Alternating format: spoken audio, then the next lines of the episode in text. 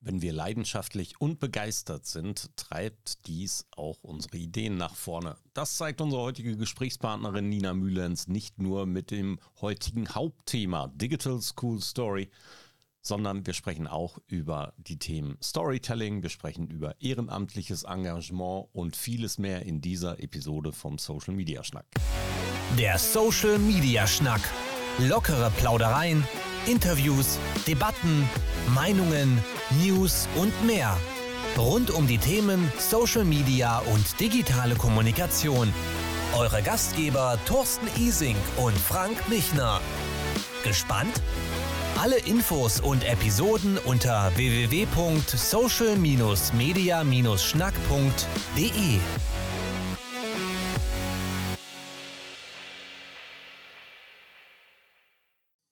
Zielgruppen, die immer wieder zu kurz kommen, sind jugendliche Kinder, gerade eben auch im Rahmen der digitalen Bildung oder der Möglichkeit, Kompetenz im Umgang mit Medien aufzubauen.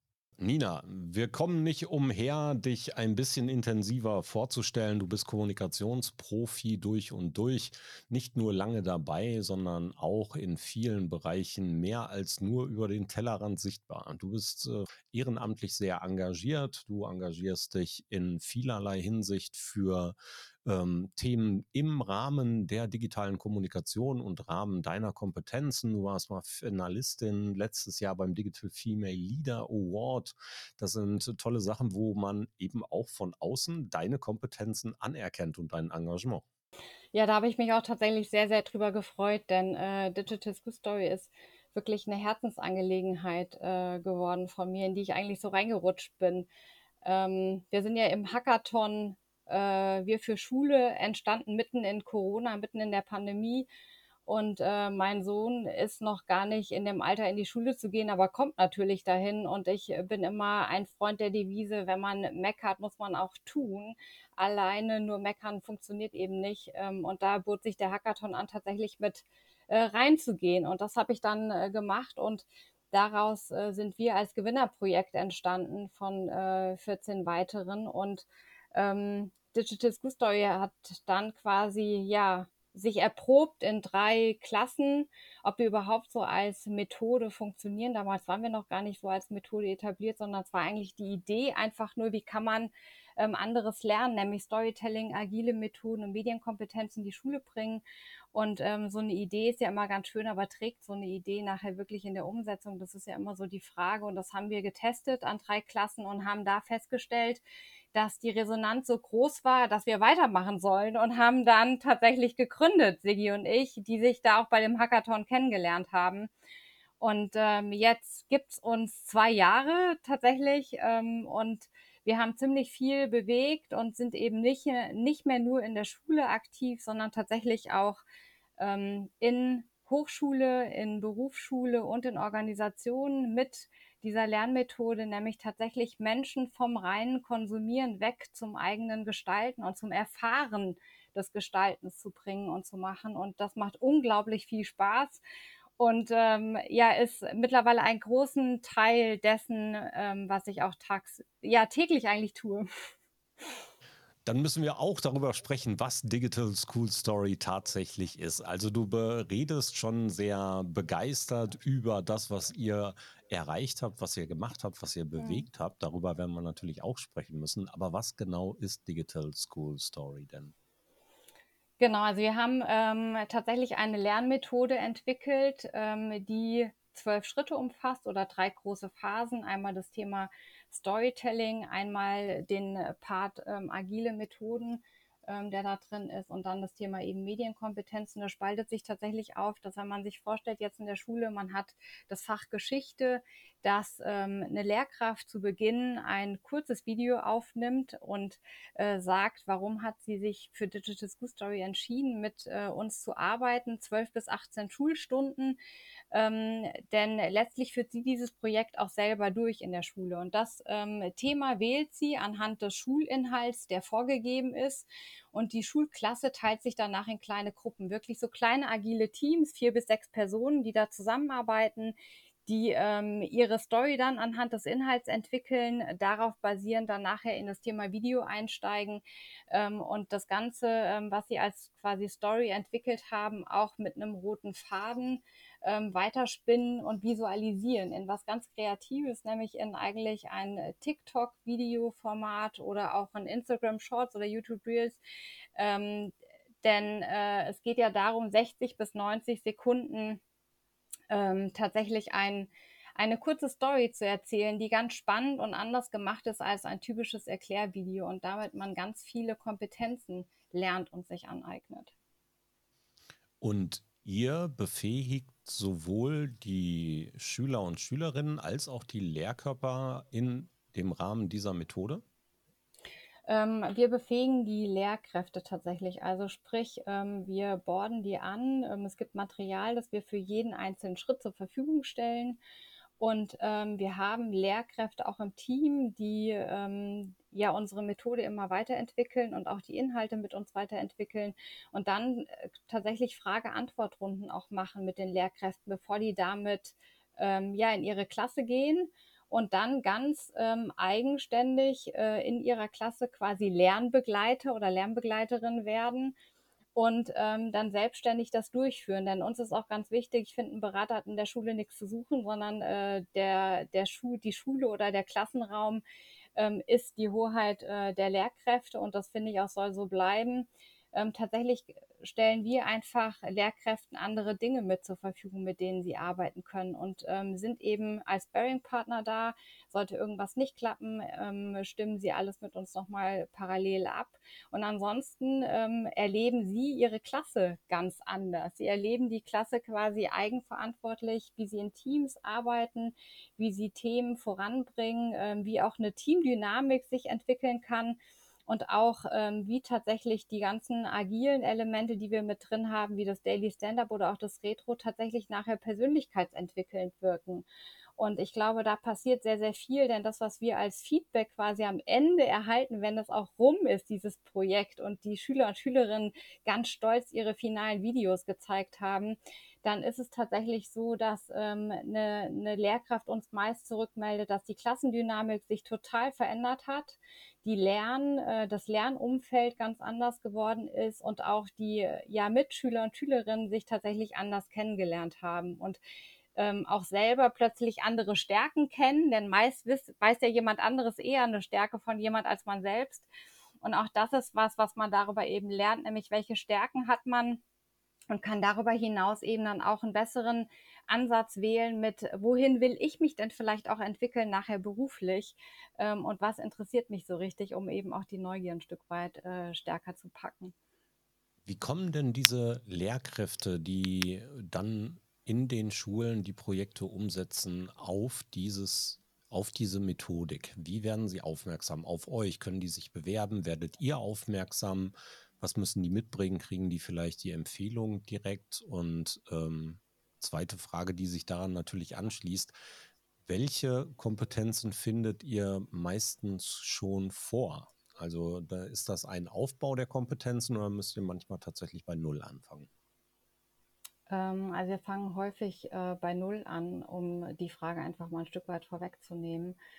Ähm, aber darum geht es letztlich gar nicht, sondern es geht nachher eben auch um das Thema Lernen und einen Experimentierraum letztlich schaffen.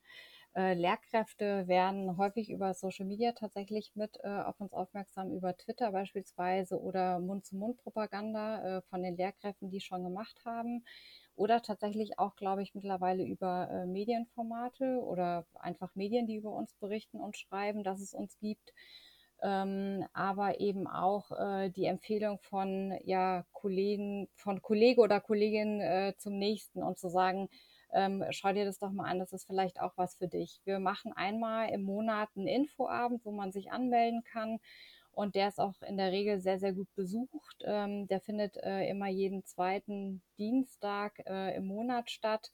Äh, von acht bis neun und da erzählen tatsächlich unsere Lehrkräfte auch von ihren Erfahrungen, die sie gemacht haben. Also was sie, wie sie da reingegangen sind, welche Erfahrungen sie gemacht haben, als sie das erste Mal davon gehört haben, wie man sich traut, sowas dann auch zu machen und durchzuführen. ähm, wie man mit äh, den Schülern und Schülerinnen umgeht und ähm, dass tatsächlich vielleicht Social Media gar nicht immer nur Teufelszeug ist, sondern ähm, dass es eben im Leben der Schüler und Schülerinnen ja eine ganz große Rolle ähm, spielt. Und das ist äh, auch so ein großer USP, den wir ja haben, denn wir haben äh, ehrenamtlich eben auch Content Creator oder große Influencer dabei, die ähm, die Videos der Schüler und Schülerinnen dann eben auch feedbacken, die gemacht wurden. Und ähm, cool. da auch äh, die Schüler und Schülerinnen alle ihre Fragen loswerden dürfen. Das machen wir tatsächlich digital mit den Schulen. Ähm, da gibt es eine Stunde, die wir zur Verfügung stellen und wo wir dann ganz konkret ähm, den zweiten Videodreh ähm, feedbacken und ähm, danach quasi sie neue Impulse nochmal kriegen ähm, und über ihre Fragen und das äh, was sie eben jetzt auch an Feedback bekommen haben, dann quasi ihr Video nochmal überarbeiten und finalisieren.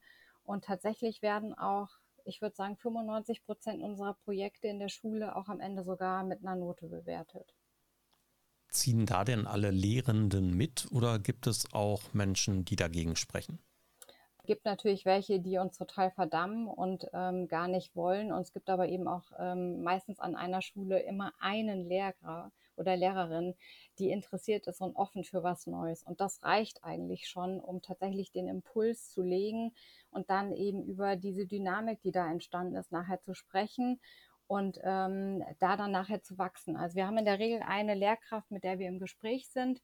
Häufig werden es dann sogar mehrere, die mit äh, beginnen. Und dann hat man ein, zwei Probeklassen, mit denen man startet. Und dann ist natürlich unser Ziel, dass wir langfristig eingesetzt werden. Also sprich, ähm, dass die Methode mit uns selber vielleicht zwei, dreimal an der Seite durchgeführt wird. Und danach ist aber eher das Thema, nicht, nicht train the trainer, sondern eher teach the teacher. Ja, ähm, äh, wir wollen gar nicht permanent in der Schule bleiben, sondern wir möchten eher, dass hinterher die Lehrkraft äh, eine andere Lehrkraft an die Hand nehmen kann und ihr Mut macht, das zu schaffen, äh, das zu tun und ähm, eigentlich man damit auch eine neue Wissensdatenbank mit in der Schule schafft, nämlich ähm, die Schüler und Schülerinnen, die die Videos äh, aufgenommen haben, das kann ja da bleiben zu dem Thema. Das ist ja quasi ein weiterer äh, Wissenswert, den man entwickelt hat.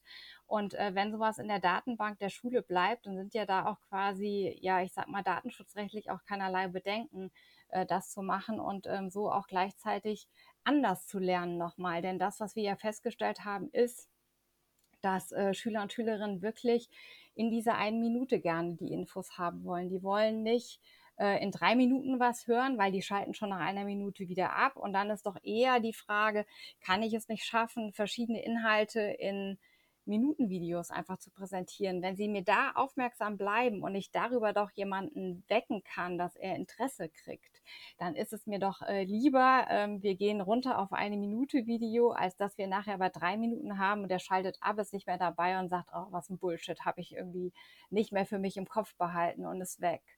Und ähm, deswegen glaube ich auch, dass es nicht zu verteufeln ist, tatsächlich auf so ein Kurzvideoformat zu gehen. Prima. Hat sich eurer Erfahrung nach in diesen vergangenen ähm, Erfahrungsmonaten und Jahren ein Fach herauskristallisiert, wo es am besten funktioniert? Und sind grundsätzlich alle Fächer eurer Meinung nach geeignet für diese Art der Methodik?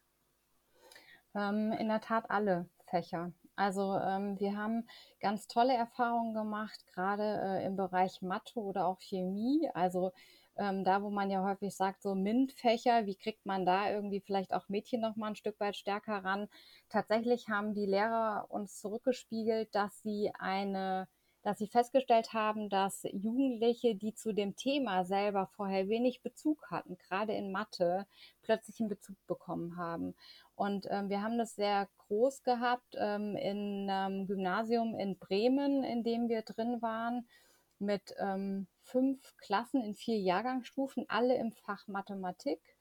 Äh, und da war das komplett die Rückspiegelung, dass quasi ähm, ja das Lernen sich total verändert hat, aber tatsächlich auch ähm, ja Jugendliche den Zugang bekommen haben zu Mathe, die vorher eigentlich weniger Zugang hatten. Aber es ist letztlich anwendbar für alles, ob das jetzt auch in Deutsch ist oder äh, in, in Bio oder auch in ja, Physik oder Musik, also ich glaube überall.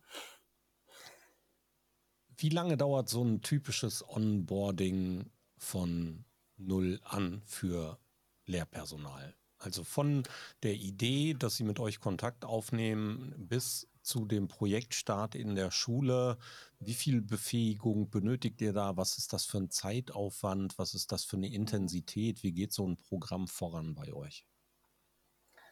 Ähm, also es ist ein bisschen unterschiedlich. Also es gibt Lehrkräfte, die brauchen ein bisschen mehr Betreuung und es gibt auch Lehrkräfte, die brauchen weniger Betreuung.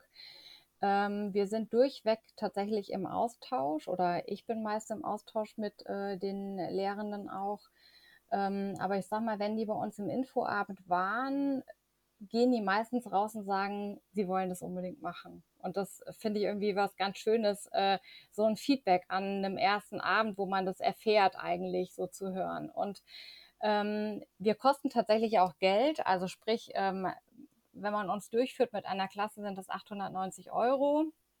Wenn man eine Jahrgangsstufe macht, äh, dann sind es 1290 Euro, von denen wir sprechen, oder eine ganze Schule zwischen 3.000 bis 4.000 Euro, ähm, wenn wir so zwischen 500 bis 600 Schüler und Schülerinnen haben.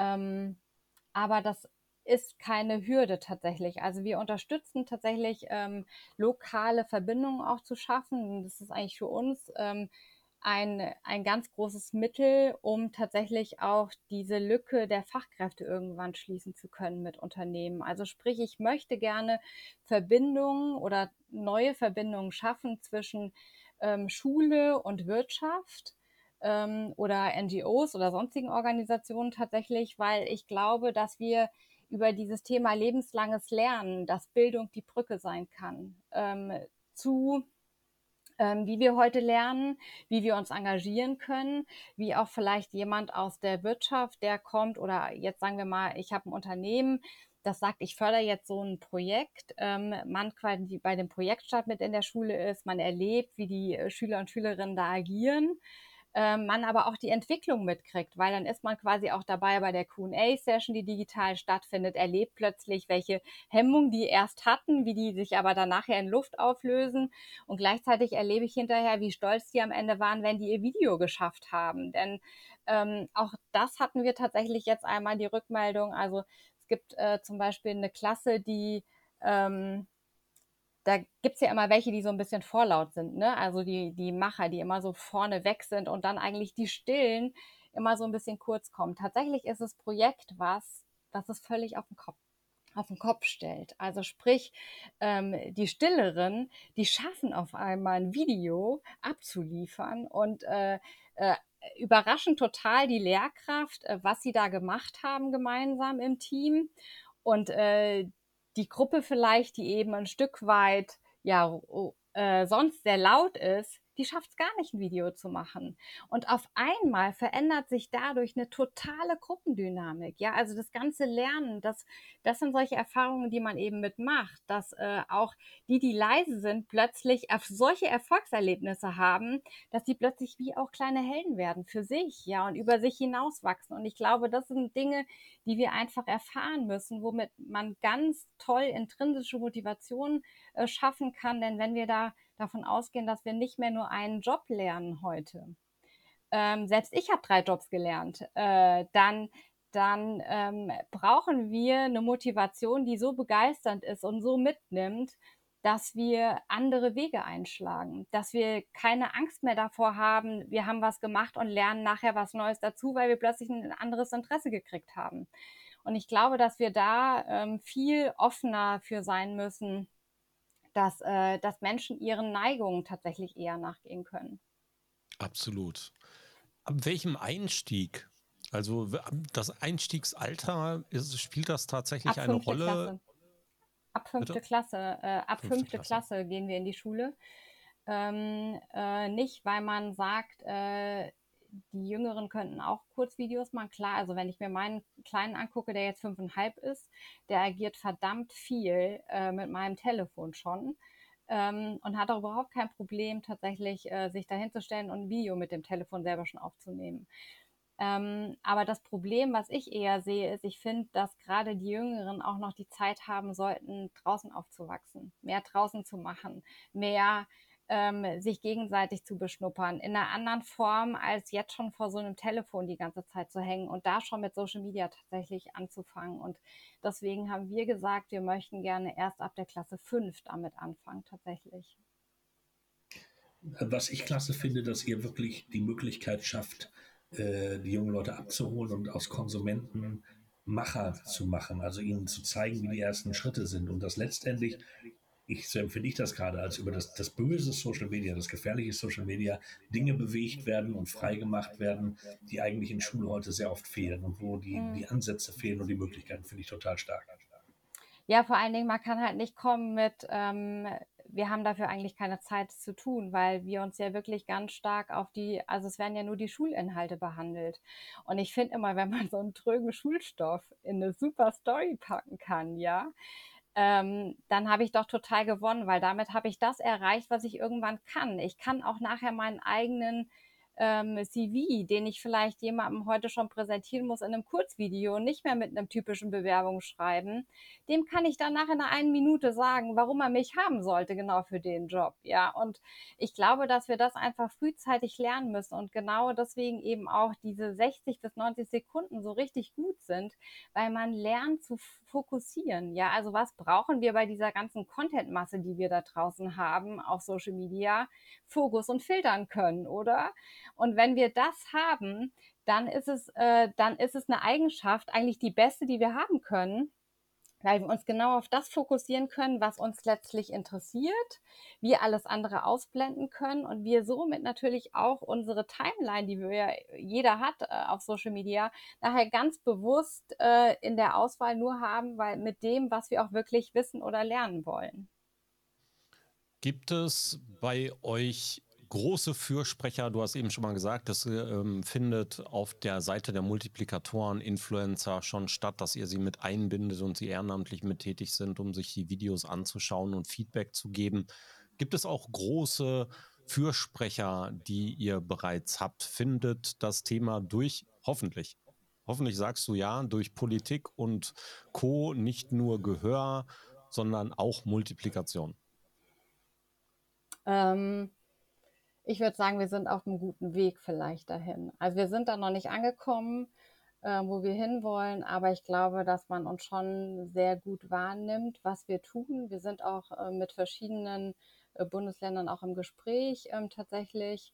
Ähm, wir sind mit verschiedenen Bildungseinrichtungen im Gespräch. Wir sind mit verschiedenen Stiftungen im Gespräch, um darüber tatsächlich auch Förderpartnerschaften zu kriegen, ähm, was wir einfach brauchen. Denn ähm, ich möchte nicht nur punktuell in einer Klasse wirken können oder in einer Schule, sondern das, was ich ja will, ist, dass wir systemisch wirksam werden.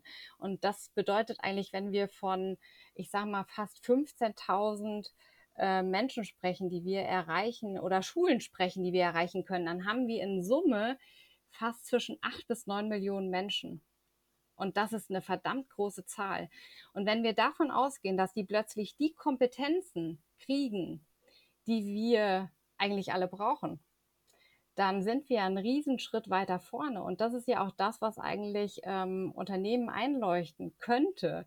Nämlich, ich habe unglaublich viel, was ich damit auch an Opportunitätskosten über Weiterbildung etc. eigentlich auch sparen kann, wenn ich da rein investiere in junge Menschen schon ganz frühzeitig und sie daran führe. Weil ich kann nachher eher da reingehen und sagen, ich mache den Experten auch stärker zum Experten. Und damit gehe ich eher in das, was wir ja brauchen. Wir brauchen ja Fachleute. Also wir brauchen ja nicht, ähm, nicht nur äh, die, die dann alles können, sondern ich brauche eigentlich gezielt für jedes Thema, der genau das kann. Und das ist auch das, was mein oder mein großes, äh, mein großer Treiber ist für Digital School Story. Wir sind tatsächlich in Summe über 70 Menschen, die uns ehrenamtlich äh, hier mitwirken und das Ganze mitgestalten. Ich könnte das im Leben nicht alleine. Ähm, ich habe einen ganz tollen Co-Founder, der ganz viel nach innen macht. Ich bin quasi eher der, der nach außen geht. Ähm, aber es geht eben auch nur gemeinsam. Und wir wären bei weitem nicht so wirksam, wenn wir uns nicht so gut einteilen oder aufteilen könnten mit dem, was wir können. Und äh, genau so ist es auch mit denen, die wir wirklich an Bord holen. Also ähm, ich sage, ich glaube, wir sind eine ganz außergewöhnliche Organisation selber, denn wir arbeiten ausschließlich digital. Also sprich, wir setzen alle bundesweit verteilt ähm, und äh, haben tatsächlich Teams, äh, mit also als Tool, mit dem wir arbeiten, aber eigene Teams, also eigene Kernteams mit Themen gebildet, die für was zusammenarbeiten mit jeweils der Kompetenz oder der Kernexpertise, ähm, die jemand am besten kann. Und da ist er mit drin. Und dann gibt es quasi auch das, was wir entwickelt haben, ein eigenes Onboarding. Denn es ist ganz wichtig, gerade da Menschen ähm, auch weiterzuentwickeln. Also wohin möchten sie sich selber entwickeln? Nicht nur uns in der Organisation, sondern sich selber. Und ich glaube, das ist was ganz Cooles, was uns damit gelungen ist. Deswegen, ich bin ganz stolz über die vielen Menschen, die wir an Bord haben ähm, sei es jetzt äh, jemand aus der DATEV, sei es jetzt jemand von der Conti selbst, also wirklich da auch, wir haben welche aus der Bildung, wir haben aber auch Schüler dabei und das ist ganz, ganz wichtig. Also wir haben äh, jemanden gerade dazu gekriegt, der jetzt in die neunte Klasse kommt und ich sage, warum engagiert sich jemand in der neunten Klasse bei uns und will da mitmachen, weil er einfach sagt, ähm, Social Media geht nicht weg, aber ich möchte es irgendwie lernen, damit ein bisschen in Interaktion zu sein und auch gucken, wie sich das weiterentwickelt. Und ich finde, das sind ganz ähm, wertvolle Bausteine, die wir haben. Ich habe jemand im Team wie äh, den, den John, der tatsächlich äh, Schüler jetzt in der 12. Klasse ist, Schulsprecher ist auch, der äh, mich mit unterstützt, wie können wir das Ganze ein Stück weit auch in die Politik äh, tragen? Wie können wir da nahbar werden? Ähm, wo können wir Ansätze finden, damit in Austausch zu gehen? Und ich lerne jeden Tag. Ich lerne jeden Tag von jedem Einzelnen, der bei uns mit im Team ist, den ich ansprechen kann, weil der eine Expertise hat, die ich nicht habe. Und ähm, trotzdem bin ich äh, Founder und Geschäftsführer von Digital Story und mir bricht nichts aus der Krone zu sagen, ich habe da nicht die Expertise, aber ich hole mir jemand, der sie hat. Und genau das ist das, glaube ich, was wir brauchen überall, äh, um damit groß zu werden. Und ich glaube, das ist der Grund, warum ähm, es uns gelingt, tatsächlich auch so viele Menschen dazu zu kriegen. Wir müssen ja eigentlich nur mehr Menschen finden, die dir einfach mal fünf Minuten zuhören. Mich hast du schon gewonnen. Jetzt, äh, nein, wirklich, äh, das ist faszinierend, dir zuzuhören. Äh, gibt es ganz bestimmte Voraussetzungen, die ich erfüllen muss, um bei euch mitzutun? An wen wende ich mich? Äh, ich habe gehört, es gibt kein Alter, da habe ich Glück mit meinen grauen Haaren, keine Altersbegrenzung. Äh, nein, also die Frage, was das sind die ersten Schritte? Wie kann man euch unterstützen, weil ich das faszinierend finde, weil es genau das ist, was wir tatsächlich einfach brauchen. anschreiben. Ähm, also okay. äh, wir sind äh, ganz unkonventionell einfach anschreiben äh, und das, was wichtig ist, ist tatsächlich Menschen, die Bock haben. Also Menschen, die mit verändern wollen, die mitgestalten wollen und die da bereit sind, auch tatsächlich ähm, ein Invest mitzubringen. Äh, und äh, so, wir haben einen unglaublichen Spaß und einen unglaublichen Zusammenhalt. Deswegen, ich muss immer sehr schmunzeln, wenn äh, jemand auch jetzt so wie Herr, Herr Höttges geschrieben hat, wir müssen wieder ins Büro wir haben kein Büro. Wir arbeiten nur digital. Und ähm, ich glaube, es liegt tatsächlich mit an den Themen, an den Menschen, wie wir damit umgehen und wie man sich einbringen kann. Das heißt nicht, dass wir uns nicht auch mal reiben. Aber genau das braucht es auch. Und es gehört auch ein Stück weit auszuhalten. Und äh, es gibt auch Feedback manchmal von Schüler und Schülerinnen, das ist echt ein Schlag in den Bauch. Aber das heißt schütteln, ja. Und das ist auch was, was wir lernen müssen, denn ähm, ich sag mal, wenn man da hingeht und ich dann irgendwie mithöre, ja, wir machen es einmal, aber dann nachher nicht zweimal, dann ist es die Frage, scheiße, was haben wir falsch gemacht, dass die nicht wollen? Ähm, also ich meine, ich muss eigentlich froh sein, dass ich das Feedback gekriegt habe, egal wie blöd es ist. Und es ist echt blöd, wirklich. Und es tut auch weh. Und deswegen, ich glaube, Veränderung tut weh und auch Lernen tut, tut weh. Ähm, aber damit wachsen wir tatsächlich ganz stark. Denn letztlich ist es das Beste, was mir passieren kann. Wenn es mir keiner sagt, kann ich nicht besser werden. Wenn er es mir aber sagt, dann habe ich einen Ansatz und kann gucken, okay, wo muss ich denn welche Stellschraube nachjustieren, damit er am Ende sagt, oh, ich will das immer wieder machen und ich habe da so Bock drauf. Also ist auch für uns ein Thema mit ähm, Gamification mit an Bord zu holen. Roman Rackwitz ist super. Und wie hat es funktioniert? Weil ich das geäußert habe im Team-Meeting und dann äh, so jemand Tolles wie Harald Schirmer gesagt hat, oh, ich guck mal, ich habe jemanden in meinem Netzwerk, den schreiben wir an und wir haben einen Tag später gesprochen. Und das ist es, was man einfach braucht. Ja, wir brauchen nicht das Thema mit der eine nimmt dem anderen was weg, sondern wir brauchen eher das Thema, wie können wir von dem anderen lernen, um die besten Komponenten nachher zusammenzubringen und es besser zu machen. Und es geht nicht darum, das Rad immer neu zu erfinden, sondern wo kann man eine Stellschraube mit an die andere setzen, damit es am Ende ein großes Zahnrad wird oder ich sag mal wie so ein großes Puzzleteil. Jeder ist ein Puzzleteil. Wir sind nicht das Allheilmittel, ganz sicher nicht. Wir sind aber vielleicht ein Anschubser. Wir sind ein Anschieber und das eben nicht nur in der Schule, sondern eben auch in der Hochschule. Wir sind jetzt bei der Hochschule der Medien in einem Modul fest drin, wo wir angewendet werden und das regelmäßig in jedem Semester. Wir sind in Organisationen, gehen wir rein. Wir haben mit Auszubildenden gearbeitet. Und auch da ist es tatsächlich so, dass der Mehrwert da ist. Und wenn wir das mit Mitarbeitenden machen, passiert auch was, weil sich die Menschen anders kennenlernen, die arbeiten anders zusammen, die kriegen ein anderes Gefühl für Zusammenhalt, plötzlich sind die Hierarchien anders. Also das macht ganz, ganz, ganz, ganz viel. Und das ist, glaube ich, das, was wir äh, heute brauchen und auch nicht verdammen, sondern äh, man sollte einfach mal neugierig sein und mal ausprobieren. Und wir müssen experimentieren, davon bin ich überzeugt. Ähm, jeder Fehler bringt uns weiter. Ähm, es ist total Bockmist zu sagen, wir müssen alles perfekt machen. Ähm, aber ich glaube, wir müssen ehrlich sein. Absolut. Ich habe jetzt einen Post darüber geschrieben mit, wir müssen ehrlich sein, weil ähm, das ist so wie die falschen Debatten, die wir im Moment auf Social Media haben. Das geht nicht ums Menschlichsein. Es mhm. geht ums Menschsein. Und wenn wir anfangen, tatsächlich Dinge eher zu thematisieren und anzusprechen, fangen wir alle an, uns viel weniger verbiegen zu müssen. Denn auch wenn ich schweige, stimme ich zu. Das ist so. Wir, darüber müssen wir gleich im Anschluss auch noch sprechen. Ich habe noch eine Frage zu Digital mhm. School Story und dann können wir sehr gerne über Debattenkultur oder Debatten im Allgemeinen sprechen auf Social Media. Das ist ähm, ein Thema, was mich im Moment natürlich genauso umtreibt. Ich glaube, da haben wir noch ein paar Minuten, über die wir plaudern können. Aber Digital School Story, du hast gerade gesagt, auch mal Feedback, was vielleicht wehtut, ein Feedback, was mhm. ähm, zum Lernen anreizt, auch euch zum Lernen anreizt. Manchmal denkt man vielleicht, aua, das tut weh, das hast du gerade nett beschrieben. Ähm, das ist ja eine gewisse Art von Frustration, die da auch einsetzen kann. Was ich mir manchmal bei deinen Worten jetzt so gedacht habe, da muss es noch eine andere Frustration geben. Geht dir das immer schnell genug?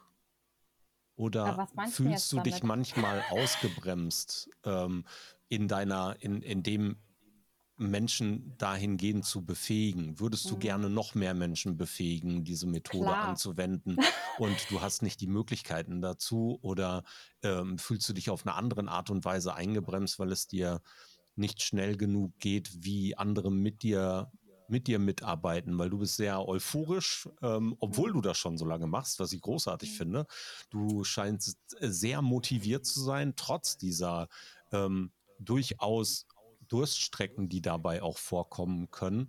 Und ähm, ich habe nur daran gedacht, mein Gott, also gerade bei jemandem, der so enthusiastisch mhm. dabei ist, kann das ja auch zu, zu einer Frustration führen, dass man abends nach Hause kommt und sagt, scheiße, ich hätte ja gerne noch mehr gemacht. Ähm, also ich sag mal, wird, gehört sicherlich manchmal auch dazu. Und ähm, klar, ich bin jemand, der äh, extrem äh, das Rad dreht. Ähm, das drehe ich auch, glaube ich, so. Ähm, ich glaube, äh, manchmal wird der Sigi äh, oder sagt zumindest auch zwischendurch zu mir, oh Nina, einen Gang runter, äh, weil äh, ich schon viel, viel mache. und auch hier ist tatsächlich auch der Fokus ganz entscheidend. Ähm, was ich aber sehr, sehr gut auch gelernt habe, ist tatsächlich äh, auch zwischendurch ein Stück weit geduldig zu sein. Also ähm, es hilft nicht, Dinge über den Zaun zu brechen. Ich erreiche häufig das Gegenteil, äh, sondern manche Dinge brauchen einfach ein bisschen Zeit. Tatsächlich braucht es schon viel Zeit. Ähm, ich glaube aber tatsächlich auch, dass Bildung leider ein Thema ist, wo man einfach viel Zeit reingeben muss, weil das ist auch eine, kein System gewachsen, von heute auf morgen, sondern schon sehr, sehr lange. Und ich möchte auch nochmal sagen, ich bin kein Systemkritiker tatsächlich. Ähm, sondern ich glaube, es braucht äh, einzelne Stellschrauben, die man ein Stück weit mit verändern kann und sollte. Und ähm, allein das zu erkennen oder das auch so zu formulieren, finde ich, äh, ist auch schon ein großer Punkt, weil das tun auch nicht alle, sondern es wollen viele auch das Ganze äh, gerne umkrempeln. Ähm, ich finde, das ist sehr anmaßend ähm, ich glaube, wir haben ein, eine tolle Augenhöhe geschafft mit Lehrkräften, mit denen wir zusammenarbeiten und mit denen wir ähm, intensivst in Gesprächen sind, auch wie wir uns verbessern und verändern können.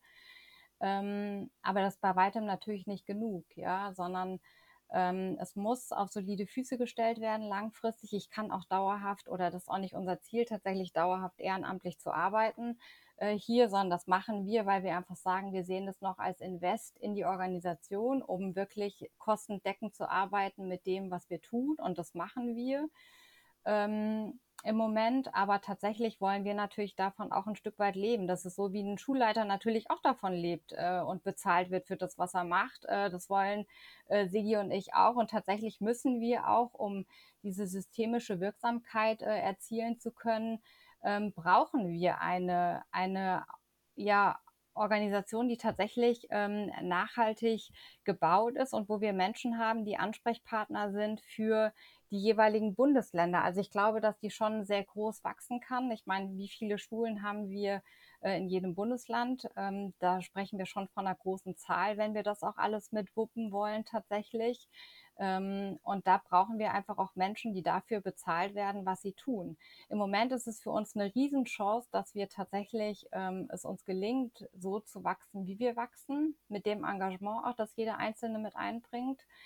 Ähm, ich glaube auch, dass es immer ehrenamtlich ist oder zumindest ist unser großes Ziel, immer ehrenamtliches Engagement auch mit beizubehalten, weil das ist was, ähm, was Menschen Selbstwirksamkeit äh, lernen oder erfahren lässt. Und das, was wir alle wollen, Sinn, was Sinnhaftes tun, ne? was, wo wir was verändern können, wo wir vielleicht auch was schaffen, auf was man irgendwann mal zurückguckt und sagt, cool, dass wir das erreicht haben.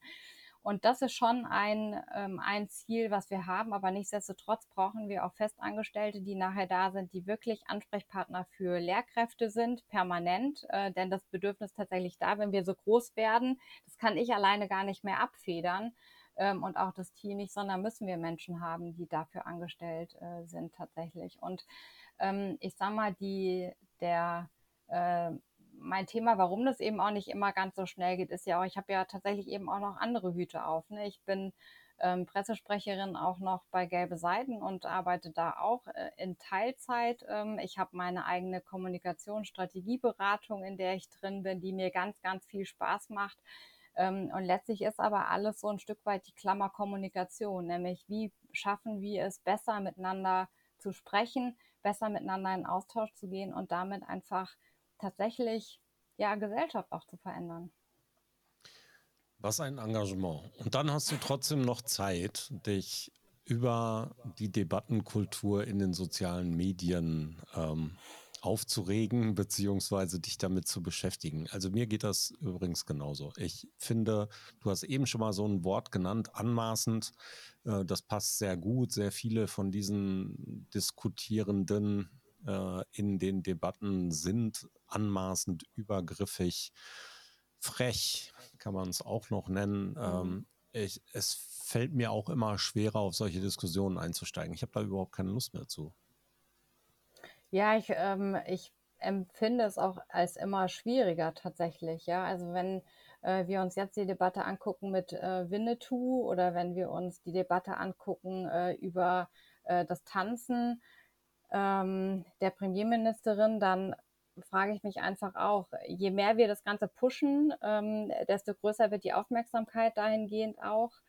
Ähm, warum müssen wir tatsächlich zu jedem Detail unseren Senf abgeben? Also manchmal, ja, tut es auch gut, wirklich einmal drüber zu gehen und auch mal zu sagen, ähm, ich habe das jetzt mal gelesen und ich lasse es mal sacken und ich behalte es jetzt einfach mal für mich und ich muss auch nicht überall ähm, tatsächlich so aktiv sein.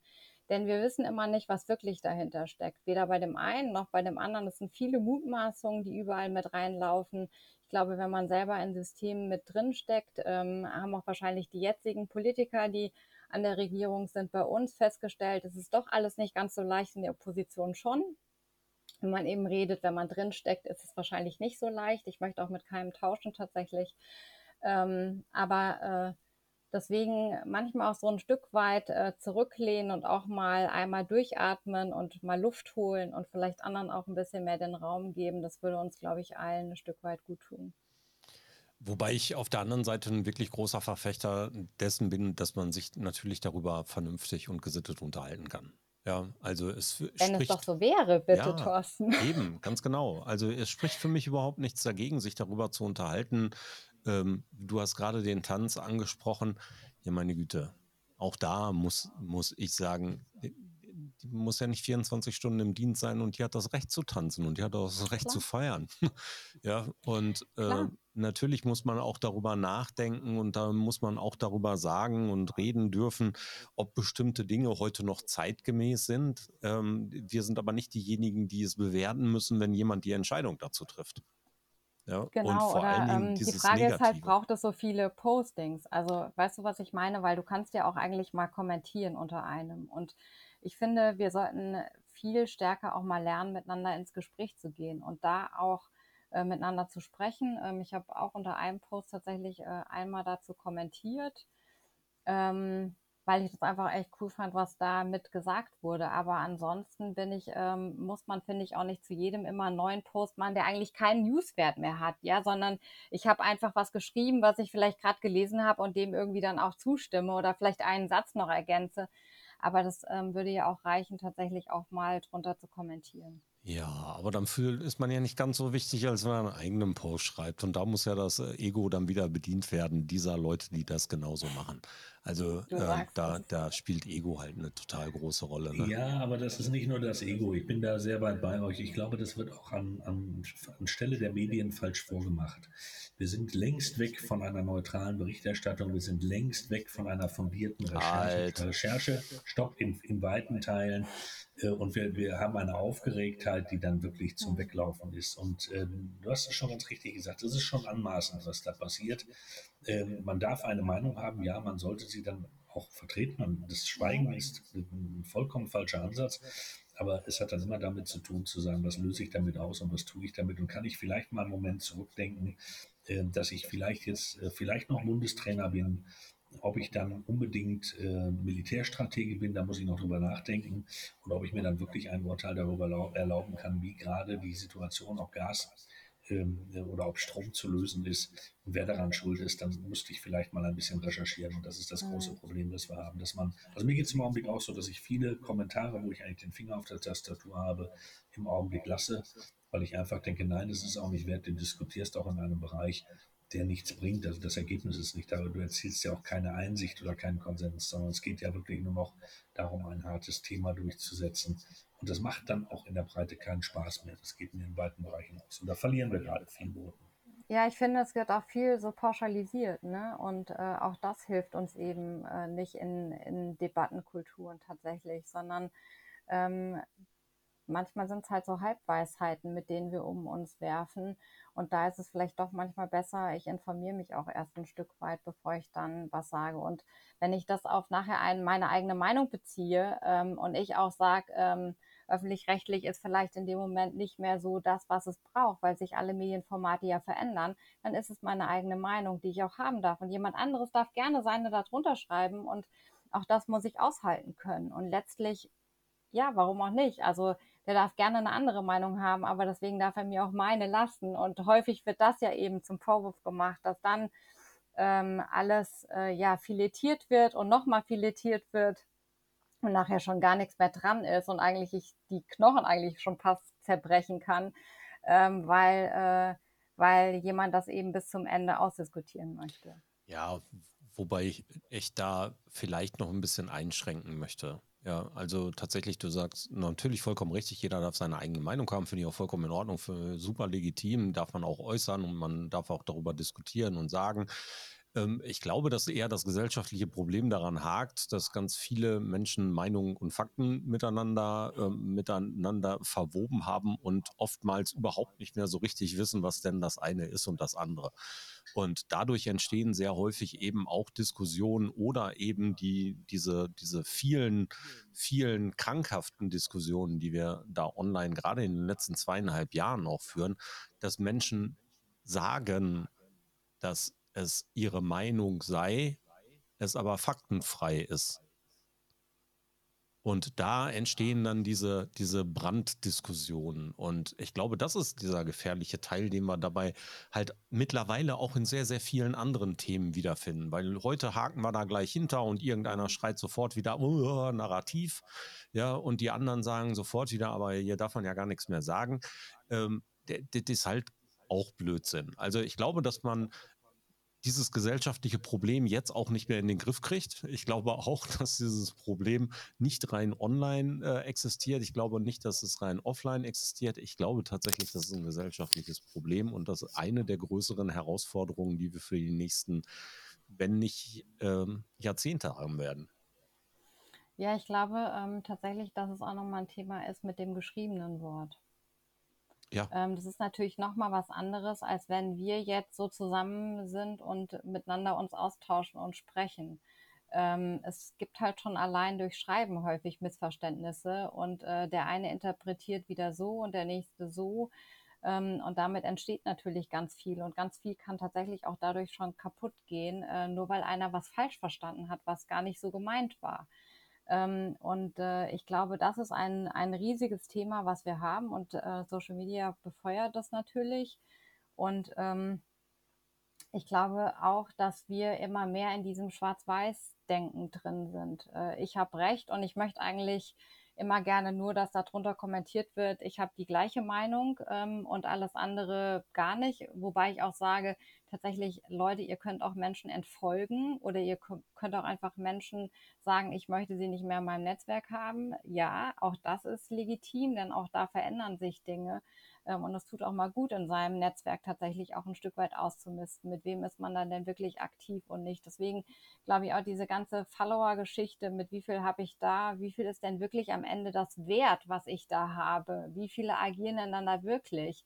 Denn wenn man das Ganze auch mal runterbricht, dann relativiert es auch wieder ein Stück weit äh, die Dinge, wie sie sind und ähm, auch ein bisschen die Kirche wieder im Dorf lassen. Also ähm, ja, es gibt mir vielleicht Reichweite, aber äh, eine Reichweite, die am Ende ähm, mir, mir auch keinen Wert bringt, äh, hilft mir auch nicht. Da kann mir am Ende jemand, der 1000 Follower hat, vielleicht, die aber richtig gut sind, die können am Ende sogar wertiger sein.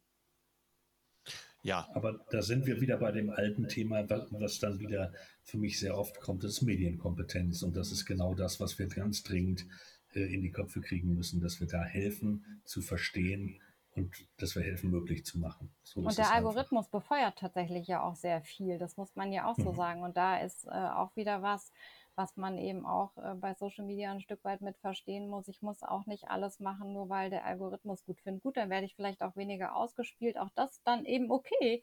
Äh, dann ist es eben so. Ähm, aber äh, nur um Dinge zu tun, dem Algorithmus wegen und ich deswegen vielleicht auch größer wachse oder deswegen plötzlich ganz viele Follower habe, aber an sich keinen Mehrwert in den Inhalten habe, dann frage ich mich doch, ob nicht was falsch ist bei dem Algorithmus, den wir haben.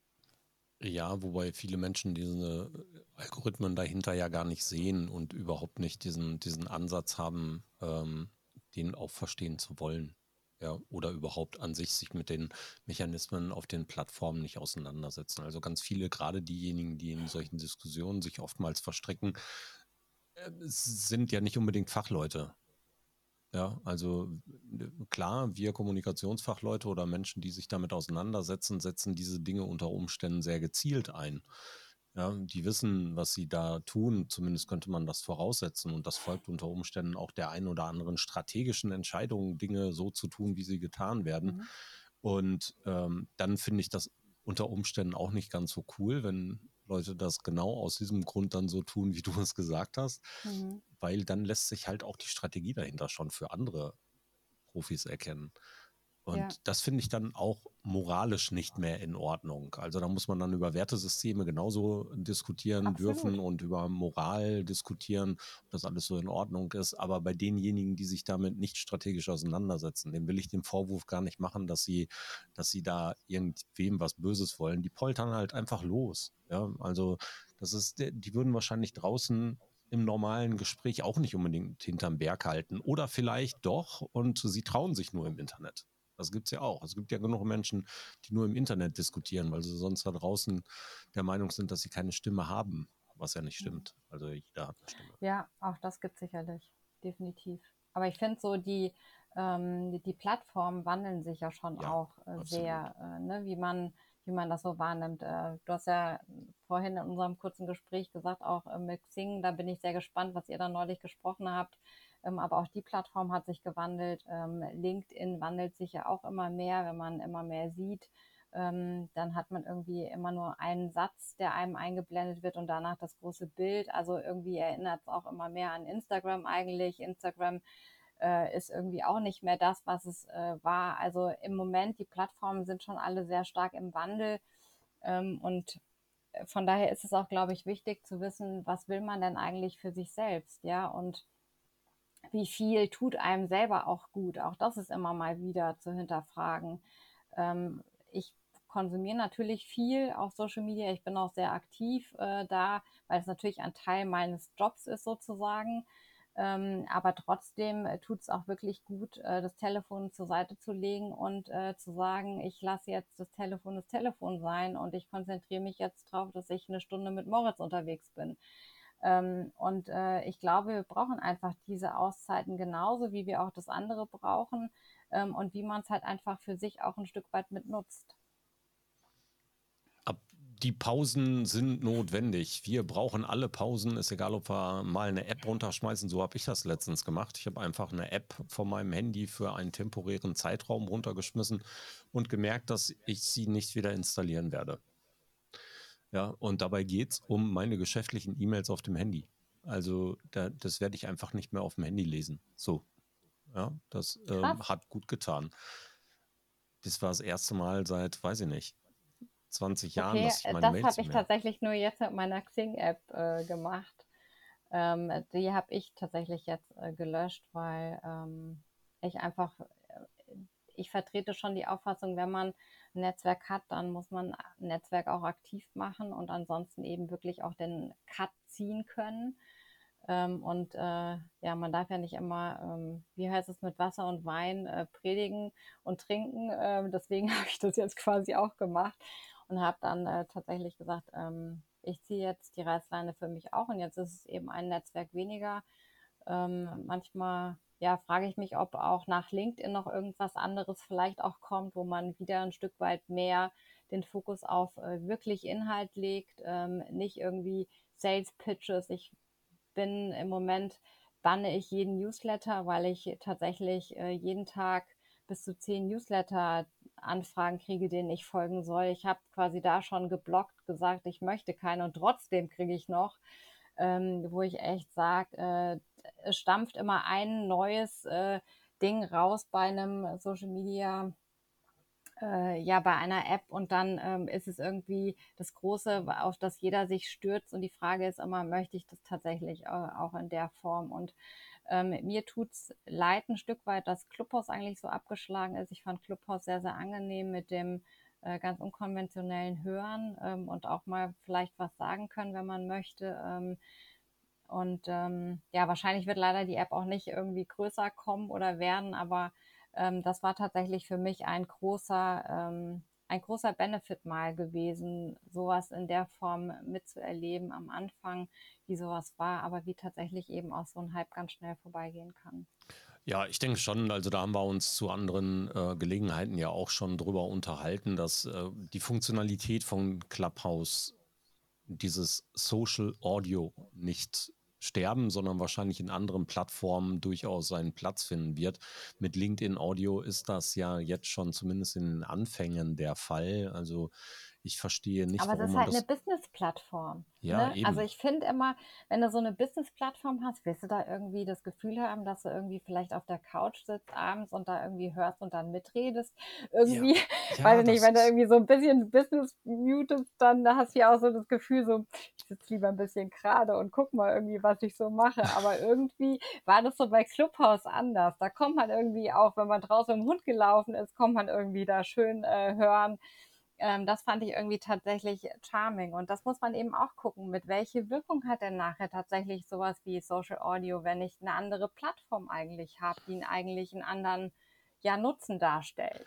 Ja, wobei ich da tatsächlich ähm, äh, nicht an der Sache an sich zweifle, sondern daran, wie es im Moment Audio, eingesetzt da, wird. Da zweifle ich tatsächlich auch nicht dran. Ich ja? glaube, das wird schon auch noch groß werden. Mhm. Ja, also allein, ähm, wie es gerade eingesetzt wird. Ich glaube, LinkedIn macht im Moment den großen Fehler, dass es nicht breit ausrollt. Dass LinkedIn Audio im Moment nur einer sehr eingeschränkten Zielgruppe zur Verfügung steht. Das haben sie sich bei Clubhouse offensichtlich angeguckt. Das hat bei denen gut funktioniert und ich weiß nicht, ob irgendein Marketingmanager bei LinkedIn glaubt, das könnten sie jetzt eins zu eins kopieren. Tatsächlich ist es das aus meiner Sicht der strategische Fehler, den sie da machen. Wenn sie es nämlich jetzt in der breiten Masse ausgerollt hätten und in der breiten Masse zur Verfügung stehen würden, dann wären auch so viele Gespräche dort, dass so viel Menschen daran teilnehmen würden, dass wir uns keine Gedanken mehr machen würden, oder es ist eine Business-Plattform, da sitzen wir mal gerade. Sondern es wäre eben genau dieser alltägliche Einsatz, so wie ich Clubhouse im Auto gehört habe oder im aus, aus dem Auto heraus teilgenommen habe oder zu Hause saß oder du sagst mit draußen, ja, andere, ich weiß noch, Björn war dann plötzlich mal im, im, äh, beim Spazierengehen mit dem Hund und so. Das ist alles cool, aber das würde da genauso stattfinden, wenn das Angebot größer wäre. Und im Moment ist es so limitiert, dass man nur ausgewählte LinkedIn Live Audios hat. Und das macht es dann halt auch wieder nicht attraktiv. Ja. Ja, ja, also ich meine, du hast ja schon mit äh, LinkedIn Live auch viel Erfahrung gemacht. Äh, da haben wir ja auch einmal schon äh, zusammen gesprochen. Ähm, aber auch tatsächlich das, also selbst, also ich bin auch freigeschaltet tatsächlich dafür, aber ich habe irgendwie gar kein Bedürfnis, das irgendwie groß äh, nutzen zu wollen. Und ähm, ich bin echt gespannt auf die Entwicklung. Ähm, also man hat ja auch gedacht, bei Twitter Spaces, es würde vielleicht ein Stück weit mehr gehen, aber ist ja irgendwie auch eher in den Kinderschuhen geblieben. Ähm, also deswegen, ich bin echt gespannt auf die Entwicklung von diesem Thema. Ja, ich auch. Weil eigentlich wäre das ja auch was für Radiosender. Ähm, wir hatten jo. im Frankfurter Presseclub damals ähm, auch, was ich moderiert habe, mal ein Panel gehabt, wo wir genau darüber auch mal diskutiert haben, weil es wäre eigentlich schon auch ein Thema, was äh, Radios heute toll besetzen könnten. Wenn man ein bisschen mehr Audience wirklich auch zulässt und mitmachen lässt. Mhm. Und wenn man vor allen Dingen so ein bisschen den Kontrollverlust ja. Dann auch verknusen kann. Ne? Also ich, ich für meinen Teil liebe diesen Live-Aspekt.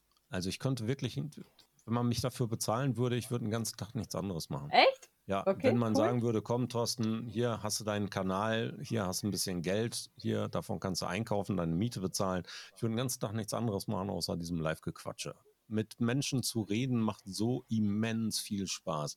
Ich lerne so unfassbar viel mit jedem einzelnen Gespräch. Ich mache so viele Dinge neu, versuche Dinge auszuprobieren und freue mich jedes Mal, wenn wir irgendwelche Gäste haben. Deswegen habe ich auch so viele Formate. Ja, ich habe ja nicht nur dieses Format mit dem Social Media Schnack. Ich habe mit Frank den Social Media Schnack live. Wir plaudern jetzt montags morgens immer um 7.30 Uhr bereits im Live Business Talk auf verschiedensten Plattformen. Wir machen zwischendurch noch andere Live-Formate mit dem Social Media Schnack, immer dann, wenn ein Gast eben auch live mit uns plaudern möchte. Und wir kassieren da ja keine Kohle für. Ist ja nicht so, dass wir für Geld verdienen würden. Aber ähm, natürlich hat das angenehme Nebeneffekte. Dann habe ich noch diesen mhm. Podcast mit Kai in aller Offenheit, heißt der, den wir neu gestartet haben. Dann habe ich noch den Podcast mit, mit ähm, einem guten Kollegen, den Scottbett, da reden wir über Schottland. Und dann habe ich noch mit Björn Negelmann diese D2M-Talks und sowas, mhm. die wir manchmal bis auf die Spitze treiben und sagen, wir machen dann mal einen zwölf Stunden Business Live Talk mit über 50 Gästen und so. Nee, könnte ich echt einen ganzen Tag machen. Wirklich. Dann habe ich ja Glück, dass ich vielleicht in einem anderen Format mit dir nochmal sprechen darf und auch mit Frank. Also es Sehr ist äh, echt großartig, mit euch äh, wirklich zu sprechen. Also es macht mir ganz, ganz viel Spaß. Coole ja, Sache. Es braucht auch immer, es braucht auch immer jemanden, und ich glaube, das ist das ganze Geheimnis dahinter, jemand, der sich auch traut, etwas zu sagen und der sich auch bewusst ist, dass das, was wir hier heute machen, schon eine Sache ist, gerade wenn es natürlich jetzt, hier haben wir jetzt ja die Möglichkeit, wir können noch ein bisschen schneiden, äh, aber äh, wenn es im Live-Talk ist, dann ist es halt draußen und auch im Live-Talk ist eine Meinung und ein Statement, äh, da muss man sich trauen und das ist der, genau der Grund, warum halt viele immer noch zögern. Diese Kontrollangst und dieser Kontrollverlust ist immer noch das Thema und mir geht das ähnlich wie Thorsten, deshalb mache ich das auch wirklich mit Begeisterung, weil man tolle Menschen kennenlernt, mhm. weil man tolle Themen hat, weil man Dinge auch mittreiben kann. Das finde ich total spannend. Ja, und wenn man dann so tolle Gäste hat, dann kann es nicht besser sein. Ne? Ja, äh, es ist auch schön. Also ich ähm, finde es tatsächlich äh, gut, wenn man eben auch ein bisschen ungezwungen mitreden kann. Aber wenn man halt irgendwie immer meint, man muss auch jedes Wort sitzen haben. Und ich habe mich vorhin auch verquatscht mit äh, YouTube Shorts und Instagram Reels. Meine Güte, äh, es mir nicht übel, aber das war einmal durcheinandergewirbelt. Ähm, aber auch das ist doch okay und ähm, das ist doch auch legitim. Ich meine, äh, wir sind alle nicht perfekt, aber wir können mehr dazulernen und wir können daran wachsen, dass wir das wieder geschafft haben. Und ich finde, es ist äh, ganz, ganz äh, cool, was damit immer Neues auch entsteht. Nina, zum Abschluss, wie können Menschen, die uns zuhören, da draußen dich weiter verfolgen, deine Projekte weiter verfolgen, vielleicht sehen, was du machst? und vor allen Dingen natürlich auch das Thema Digital School Story für sich noch ein bisschen mehr entdecken, um letzten Endes hoffentlich mit euch Kontakt aufzunehmen und euch größer zu machen, als ihr jetzt schon seid. Äh, danke, danke, dass ich einen kurzen Werbeblock machen darf. Äh, gerne auf LinkedIn folgen. Ähm, und da sieht man auch, äh, ich berichte regelmäßig über Digital School Story, was wir machen, wo wir stehen, welche neuen Menschen wieder zu uns dazugekommen sind. Ansonsten gerne auch auf der Webseite mitfolgen, einmal informieren, was wir da so alles haben und ansonsten einfach ansprechen tatsächlich. Ich bin jemand, der sich immer wieder freut, äh, neue Menschen zu treffen und kennenzulernen. Nicht äh, umsonst äh, porträtiere ich tatsächlich auch immer ganz viele mit Lernreisen, was ich für Woll sehr lange jetzt auch gemacht habe. Ähm, aber auch mit anderen Formaten, weil ich es einfach ganz spannend finde, neue Menschen kennenzulernen und mit denen in Austausch zu gehen. Denn jeder kann was richtig gut und häufig ähm, werden immer die, die in der zweiten, dritten, vierten Reihe stehen, äh, übersehen, denn immer nur die erste Reihe ähm, zählt. Und auch häufig die Menschen, die schon ganz viel Reichweite haben, ähm, die sieht man immer gerne und die tauchen immer wieder auf. Aber wenn wir von echter Diversität auch sprechen, die wir da draußen alle haben wollen, dann brauchen wir viel mehr, nämlich die, die eigentlich in der zweiten Reihe stehen, die häufig so viel zu sagen haben und die machen und die, äh, die Bock drauf haben, auch Dinge mitzubewegen und anzuschieben. Und auf die freue ich mich total, wenn sie mit mir in Kontakt kommen. Super. Dann wissen wir auch, wo wir dich finden können und toll, dass äh, wir weitere Anlaufstellen von dir auch ermöglichen können. Frank, wie immer, dir das vorletzte Wort. Dann ist Nina nochmal dran und dann sage ich Tschüss. Ja, es war mir eine Freude. Es war toll, äh, ein Thema mit so viel Herzblut heute Abend hier zu erleben äh, und kennenzulernen. Also Digital School Story ist ein Thema, was man verfolgen sollte, wo man ein Auge drauf haben sollte und wo man sich engagieren kann. Und äh, wir finden das Ganze in den Shownotes. Ich sage Nina herzlichen Dank und freue mich irgendwo anders, an anderer Stelle oder auch hier dich wieder zu hören und mit dir zu sprechen. Und äh, es hat mir viel Spaß gemacht. Dankeschön. Das kann ich nur zurückgeben. Es hat mir unglaublich viel Spaß gemacht, mit euch beiden äh, zu sprechen. Ich danke für den großen Raum, den ihr mir gegeben habt und Digital School Story tatsächlich, was wir tun, was wir wirken, was wir bewegen wollen. Und ähm, ich freue mich über jeden, der vielleicht sich total angesprochen und motiviert fühlt, hier mitzumachen. Ähm, und natürlich, wenn ihr uns auch folgt ähm, und äh, schaut, was wir so weiter treiben und vielleicht euch ja mit euren Kompetenzen, die ihr auch habt, wie ich hier festgestellt habe, äh, vielleicht auch bei uns mit einbringt. Vielen Dank nochmal. Sehr, sehr gerne. Und ja, wir werden natürlich euch folgen und mal gucken, was wir auch selbst mit einbringen können.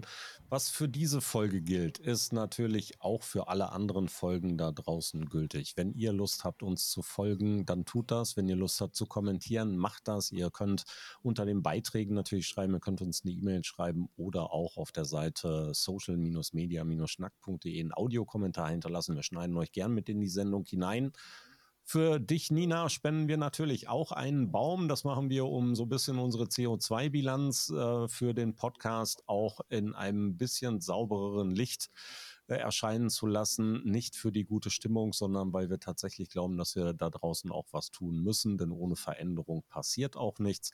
Deswegen ganz, ganz herzlichen Dank an euch alle, an Frank, an Nina, für dich äh, alles Gute und bestmögliche weitere Führung des Projektes an alle da draußen. Macht's gut. Bis bald.